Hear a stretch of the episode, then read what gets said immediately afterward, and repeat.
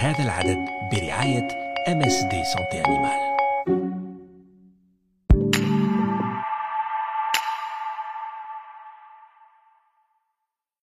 Salam, santé animale toujours et principe du One Health encore, avec un focus aujourd'hui sur les maladies vectorielles. اليوم نتكلموا لكم على الأمراض اللي تنقلها الحشرات. Ce sont des zoonoses, c'est-à-dire des maladies passant de l'animal à l'homme. Appelées maladies à transmission vectorielle, l'agent pathogène, virus, bactérie ou parasite est obligatoirement transmis par un intermédiaire qu'on appelle le vecteur. Les plus célèbres de ces maladies sont la dengue, la fièvre jaune, maladie du sommeil, chikungunya, fièvre Zika et bien d'autres. أمراض اللي تتنقل من الحيوان إلى الإنسان عوامل تتمثل في فيروسات بكتيريا أو طفيليات أمراض منقولة عن طريق الوسيط وسيط حي اللي هو الناقل مرحبا ضحى ديالتي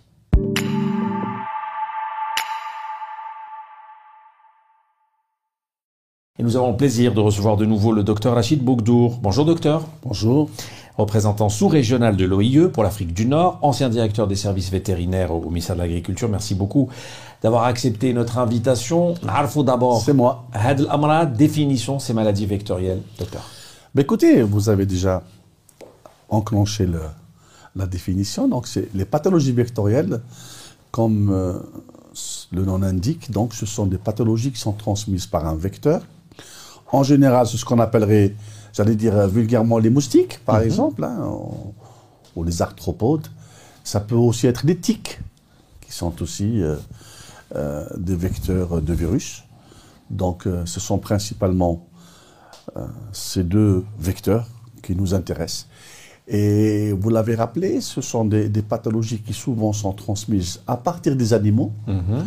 Donc, mais il y a aussi des, des pathologies qui sont transmises d'animaux à animaux, mais aussi d'animaux à l'homme. Ceci d'animaux à l'homme, donc ce sont des zoonoses, hein, ce qu'on appelle des zoonoses. Et actuellement, ce qui, est inquiétant, c'est qu'effectivement, comme vous l'avez rappelé, on a une augmentation spectaculaire des pathologies vectorielles euh, et nous pensons fortement que le réchauffement climatique, les changements climatiques sont derrière euh, cette euh, recrudescence des pathologies vectorielles et il y a des pathologies qu'on ne connaissait pas sous nos contrées et qui aujourd'hui sont là. Donc cela, pour nous, c'est la preuve qu'on a une remontée des pathologies euh, à partir de l'Afrique euh, subsaharienne vers la Méditerranée. Et donc ça devient vraiment de plus en plus inquiétant. Inquiétant. Et il y a des mesures à prendre. Alors, qu'est-ce qui est transmis vraiment à l'homme Au juste, c'est des parasites, c'est des virus, c'est des bactéries? On peut trouver les trois. D'accord. Les, pathologies les plus dangereuses, j'allais dire, ce sont les pathologies virales, hein, qui sont transmises euh, à travers les, arthropodes. Euh, je ne vais pas citer les arthropodes, Aedes euh, et autres kinucoïdes, donc il y en a beaucoup, mais il y a aussi les tiques qui peuvent aussi transmettre le virus. Si je devais citer quelques pathologies qui sont là actuellement, parce que c'est intéressant, qui font l'actualité, on va parler de la fièvre de la vallée du Rift, qui est une pathologie qui, comme son nom l'indique, vient de la vallée du Rift qui est au Kenya, un peu plus bas que le Kenya d'ailleurs, et qui aujourd'hui est sous nos contrées, puisqu'il y a eu des cas en Libye, il y a eu des cas en Mauritanie, et il y a même de la sérologie sur euh, l'Afrique du Nord. Donc ça peut nous atteindre ah, rapidement. totalement. Et c'est une pathologie qui touche l'homme, qui tue, hein, qui tue l'homme à partir euh, des animaux et une transmission euh, du virus par piqûre d'insectes. Il y a aussi une autre pathologie qui est là, euh, avec des cas en Espagne, avec des cas euh, au Mali, en Mauritanie, c'est ce qu'on appelle la fièvre hémorragique Crimée-Congo, qui elle est transmise par les tiques.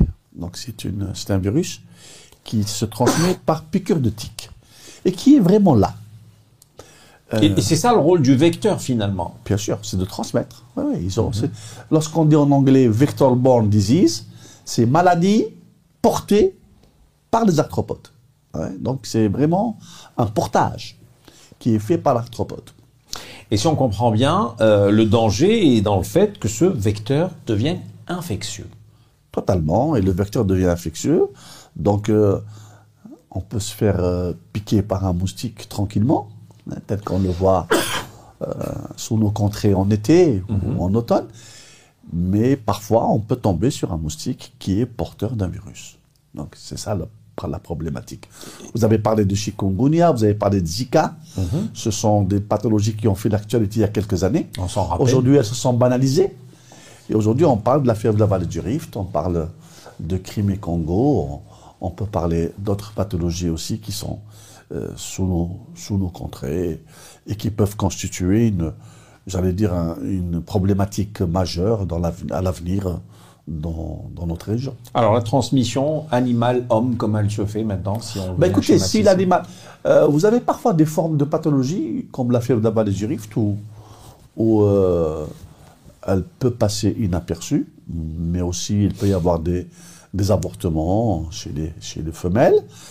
Et donc, c'est peut-être un premier signe euh, d'alerte, j'allais dire. Et ensuite, donc, ces animaux-là sont porteurs du virus.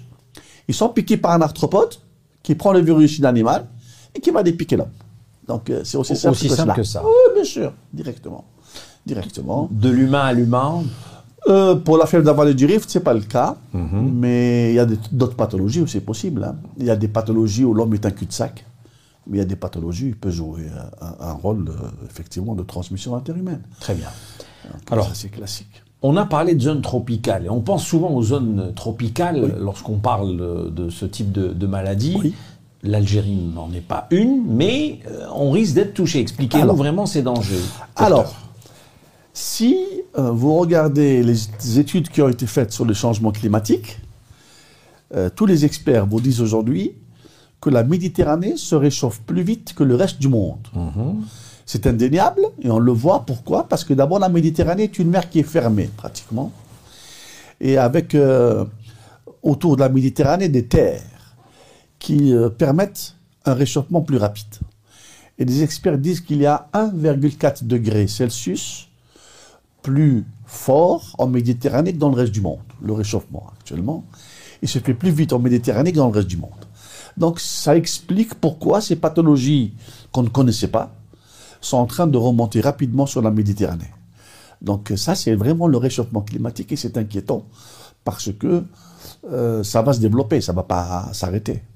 Donc le réchauffement climatique, selon les experts aujourd'hui, est derrière la- l'apparition de pathologies. Alors, je parlais des pathologies qui touchent l'homme, mais il y a aussi des pathologies qui touchent les animaux, simplement les animaux qui sont là.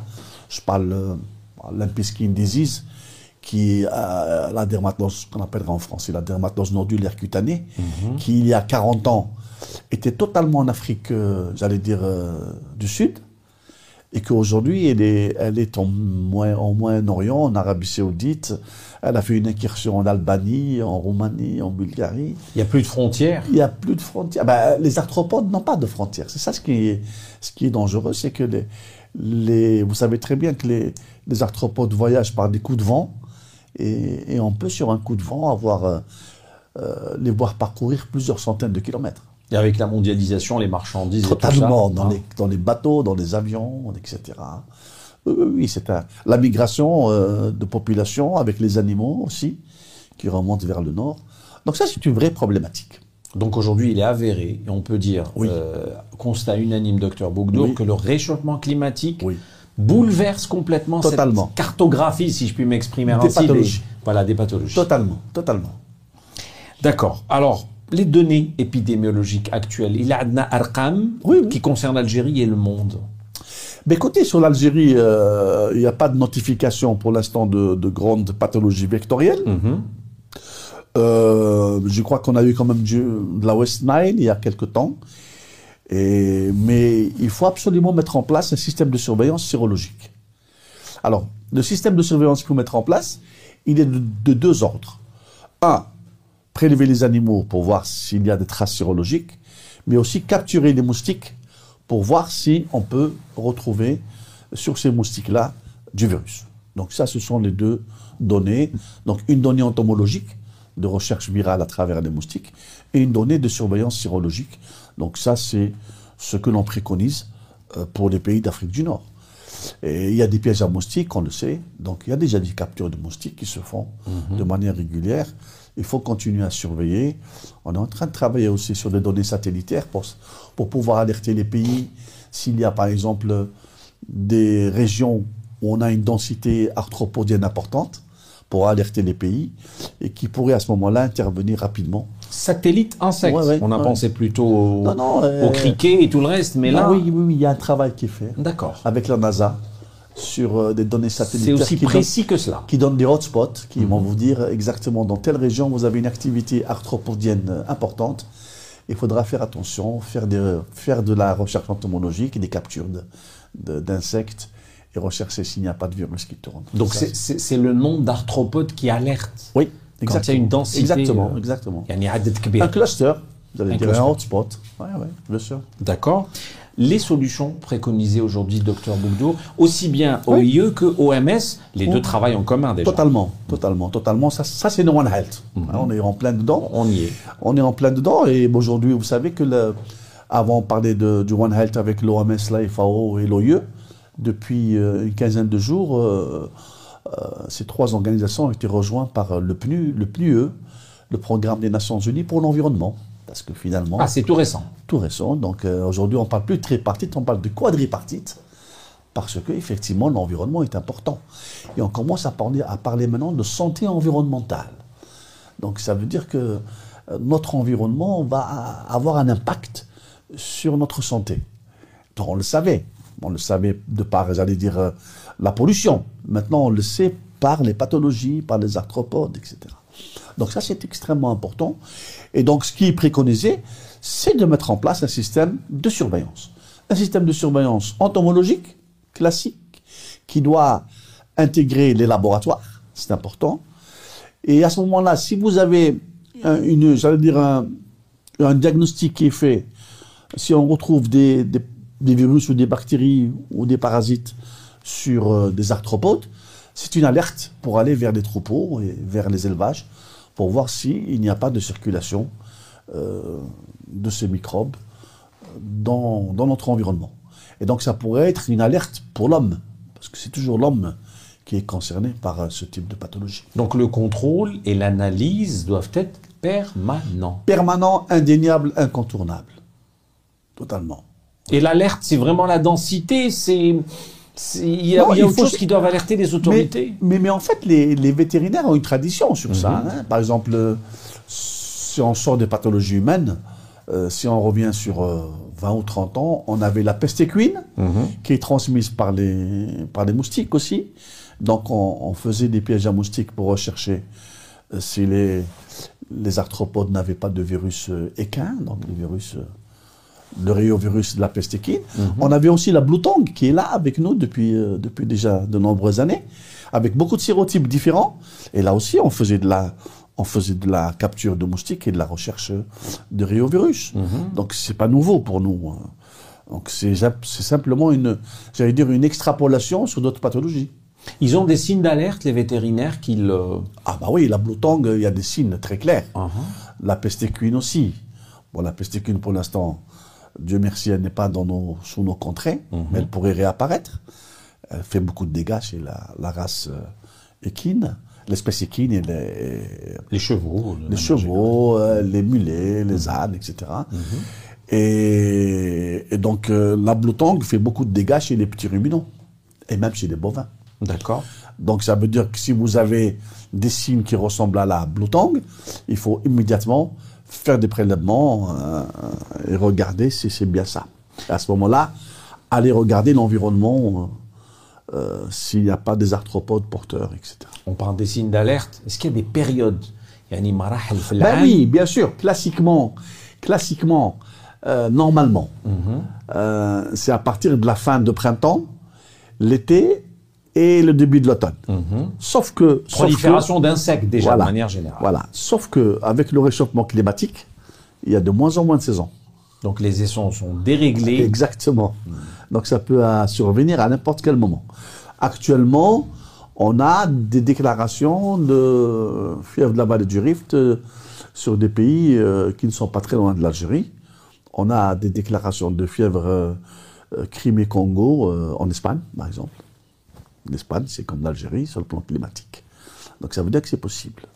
Donc on n'est pas encore euh, sur euh, les saisons de prolifération arthropodienne, mais on est là. Vous avez parlé de satellites. Est-ce qu'il y a des méthodes technologiques pointues également qui peuvent euh, nous alerter, qui peuvent être vraiment un outil technologique pour Non, l'outil technologique aujourd'hui, c'est de faire une surveillance, effectivement, une surveillance satellitaire. C'est pas nouveau, hein, ça existe en Afrique de l'Est. Donc on, on essaie de la transposer vers l'Afrique du Nord pour pouvoir euh, alerter le cas échéant euh, les services vétérinaires, mais aussi les services de santé publique pour pouvoir réagir et faire de la capture, etc. Ça, va- ça va devenir quelque chose d'incontournable dans notre environnement. D'accord. Donc euh, on y travaille. Alors, il y a quelques questions de téléspectateurs. Euh, docteur. D'abord, le moustique tigre. Oui. Hein, inévitable question. Oui, oui. Il y en a, il y en a, il y en a. De il plus en plus. Il est là. En tous les cas, en Algérie. Est-ce que c'est un vecteur de ce type de maladie? Est-ce qu'il peut être un vecteur? Oui. Euh, Par rapport au moustique ordinaire. Hein. Oui, bien sûr, bien sûr. Il est, euh, on apporte du moustique tigre parce qu'il est, vous allez dire, il est plus violent dans la piqûre. Il est rapide et il fait mal. Oui, oui, c'est ça. Donc, Et il pique même la journée. Pas forcément la nuit. Exactement, exactement. nada, euh, le oui, moustique parce qu'en général, en général, on dit que le moustique, il est à l'aise entre plus 10 et plus 25. Mhm. C'est à peu près les. et- mais effectivement, le, le moustique tigre, il est là à n'importe quel moment. Il est actif toute la journée. Il est actif toute la journée. Il est très. Il est, on a peur du moustique tigre, effectivement. Bon, il y a la base de pathologies comme chikungunya, mais d'autres aussi. Hein, donc, euh, effectivement, il est là. Il est dans notre environnement. En tout cas, on l'a retrouvé. Bah, je, je peux vous poser la question. Certaines personnes qui se font piquer par un, un moustique tigre Oui. ont des boutons beaucoup plus volumineux. Oui, parce qu'il est plus. Il est plus. on, oui. on peut Il savoir plus- pourquoi par plus- rapport au moustique classique ordinaire. Non, il fait plus de dégâts. D'accord. Et pourtant, c'est la même taille. C'est la même taille. Il mord mieux. Alors, les insecticides et les pastilles traditionnelles sont-elles efficaces? Oui, bien sûr. Oui, oui, bien sûr. Oui, oui, c'est efficace. Mais là, vous êtes. Quand vous parlez de pastilles, vous êtes dans une, dans une demeure, dans une maison. Mais nous, on parle, euh, on parle de l'extérieur, on parle des élevages, on parle des fermes, on parle. C'est beaucoup plus vaste. Ah, c'est beaucoup plus vaste, oui. On ne mettra pas une pastille euh, dans une forêt. Franchement. Alors, dernière question, ces insectes vecteurs peuvent-ils arriver en Algérie via les fruits tropicaux importants? Alors, la question est vraiment précise. Oui, c'est hein. possible, c'est possible. Bien sûr, c'est possible. Alors, moi, j'ai une anecdote. Une anecdote. J'ai un exemple euh, d'il y a une vingtaine d'années en Belgique. Euh, un douanier est mort de, de paludisme alors qu'il n'avait jamais voyagé. En Belgique. Oui. Alors, tout le monde se- s'est interrogé comment se fait-il que ce douanier qui a été piqué, donc ça veut dire qu'il a attrapé le palu, est mort. Et en fait, effectivement, c'était euh, les bateaux qui arrivaient, on ouvrait la cale pour sortir les marchandises, et, avec, et avec, il y avait des moustiques qui sortaient et qui ont piqué ce douanier. Donc ça veut dire que c'est possible. Donc on n'est pas à l'abri euh, d'un transport par des fruits tropicaux. Vous avez vu, lorsqu'on on voyage euh, dans un avion en provenance d'Afrique, euh, on, dé- on désinsectise immédiatement la cabine. C'est à cause de ça, pour qu'il n'y ait pas d'insectes Qui voyagent. qui voyagent. D'accord. Qui pourraient être, euh, qui pourraient être donc à la base de piqûres dangereuses. Donc ça, c'est classique. Mais aujourd'hui, avec la mondialisation, les échanges se font tous azimuts. Et je pense qu'on est à l'abri, euh, on n'est pas à l'abri de recevoir euh, dans les fruits tropicaux et même dans d'autres marchandises. Pourquoi pas Et pour les animaux tropicaux, euh, il y a beaucoup d'Algériens qui ont des perroquets chez eux, ou sûr. des oiseaux, ou même d'autres espèces. Il y a aussi ce danger? Il n'y a pas de risque zéro. Ça n'existe plus. Ça doit passer par le vétérinaire, là aussi Ah oui, bien sûr. Systématiquement. Normalement. Qui va faire un, un contrôle. euh, Non, hein. déjà, euh, regardez s'il n'y a pas, s'il n'y a pas. Non, euh, quand vous avez un animal qui arrive euh, des tropiques, il doit être accompagné de certificat. Normalement, il est censé avoir été contrôlé au départ. Donc, euh, si c'est une importation légale, elle est encadrée. Maintenant, si c'est de l'importation illégale, c'est un peu plus complexe. C'est une autre paire de manches. Bah, voilà. Dernier mot sur ces maladies vectorielles. Qu'est-ce qu'on peut dire vraiment pour le téléspectateur Yannick Béchi IFAMA de manière générale. euh, quelle est la meilleure prévention euh, contre ce, ce type de maladie? Ah, écoutez, euh, c'est difficile de lutter contre l'environnement. Vous avez parlé de pastilles pour les maisons, oui, c'est très bien. Pastilles, insecticides, tout ça, très bien. Mais quand vous êtes dehors, vous n'êtes pas à l'abri de piqûres. Bon, il faut intégrer ça pour, pour dire que si jamais on a un premier signe euh, évocataire d'une pathologie, n'hésitez pas à consulter. C'est tout ce qu'on peut dire. Parfait. Merci beaucoup. Docteur Rachid Bougdour, je rappelle, représentant sous-régional de l'OIE pour l'Afrique du Nord, ancien DSV, directeur des services vétérinaires au ministère de l'Agriculture. C'est moi. C'est toujours un bonheur et un plaisir de vous recevoir. Merci moi aussi. Merci beaucoup. Shukran jazilan, docteur. Vous êtes également de plus en plus nombreux à nous suivre pour la santé animale et principalement pour le principe du One Health. Merci pour votre fidélité. À très vite. Merci.